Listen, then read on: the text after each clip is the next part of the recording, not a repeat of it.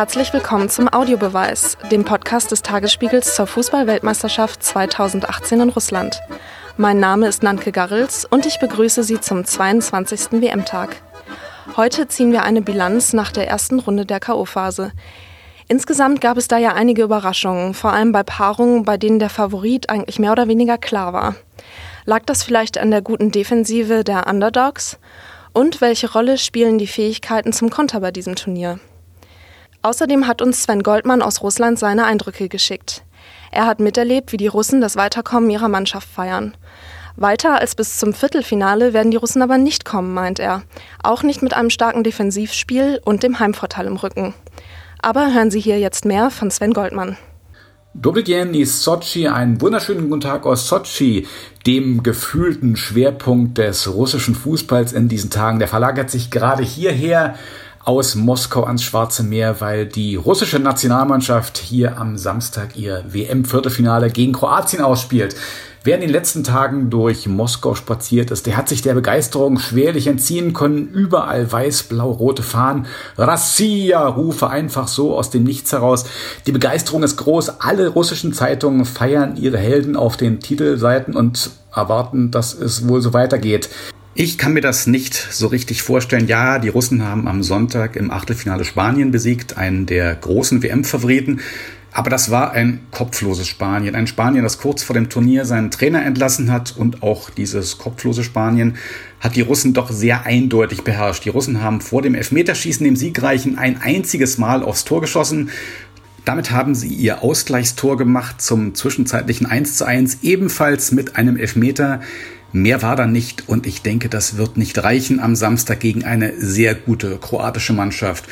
Wunder was, die russischen Spieler stehen bis auf zwei allesamt in der international eher zweitklassigen russischen Premier League unter Vertrag.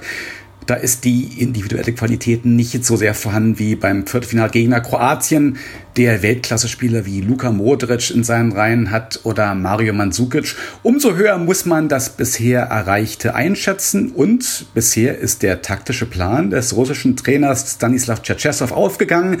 Die russische Defensive, sie wirkt. Russlands Sieg über Spanien war für mich die einzige Überraschung im Achtelfinale. Alles andere konnte man mehr oder weniger erwarten, wie die Siege der Franzosen, Brasilianer, Belgier und Kroaten, mal mehr, mal weniger deutlich. Die weiteren Achtelfinals waren ausgeglichen mit einer 50-50-Chance für beide Mannschaften, zum Beispiel das grandiose 2 zu 1 der Uruguay über Portugal das für mich bisher beste Spiel bei dieser WM.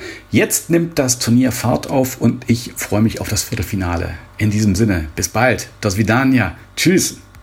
Danke, Sven. Hier im Studio begrüße ich Tobias Finger.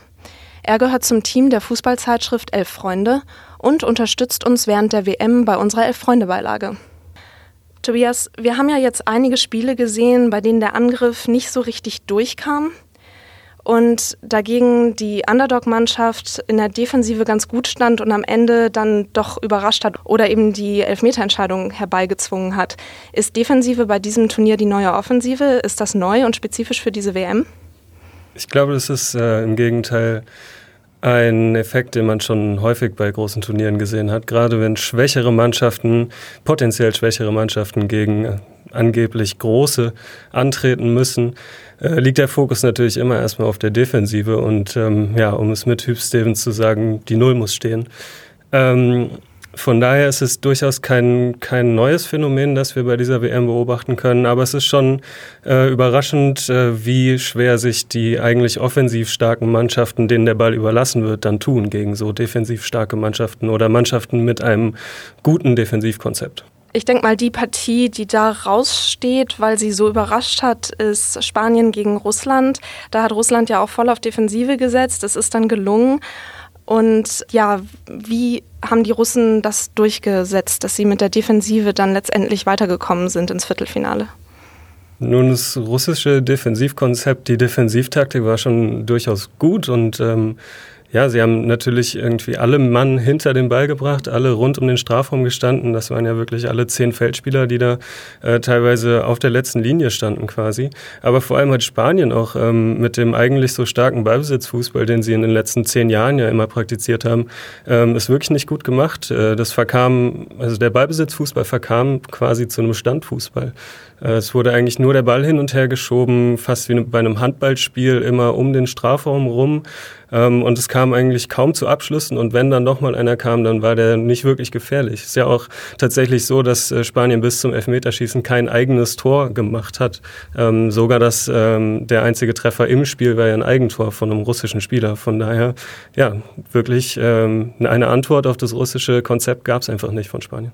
Ja, da drehen sich die Verhältnisse in einigen Spielen wirklich um. Überrascht hat dann auch Belgien gegen Japan, wo Belgien eigentlich der Favorit war.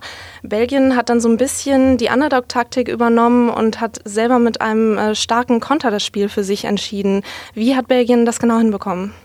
Na gut, Belgien hat äh, im Endeffekt in der ersten Halbzeit äh, schon wirklich nicht gut gespielt und war, glaube ich, überrascht von, von der japanischen Offensive oder von dem selbstbewussten Auftreten der Japaner, die ja, wie du schon richtig sagtest, gerade eigentlich der Underdog waren in dem Spiel.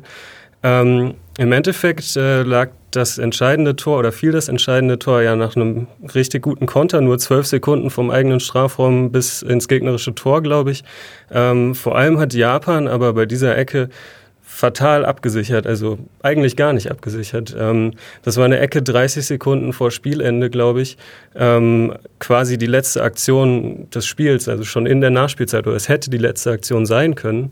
Ähm, Im Endeffekt äh, spielen die körperlich unterlegenen Japaner gegen diese wirklich großgewachsene ja, äh, belgische Abwehr mit dem zweitgrößten Torwart des Turniers äh, eine hohe Ecke, haben fünf Mann im Strafraum, dazu noch einen zusätzlich an der Eckfahne.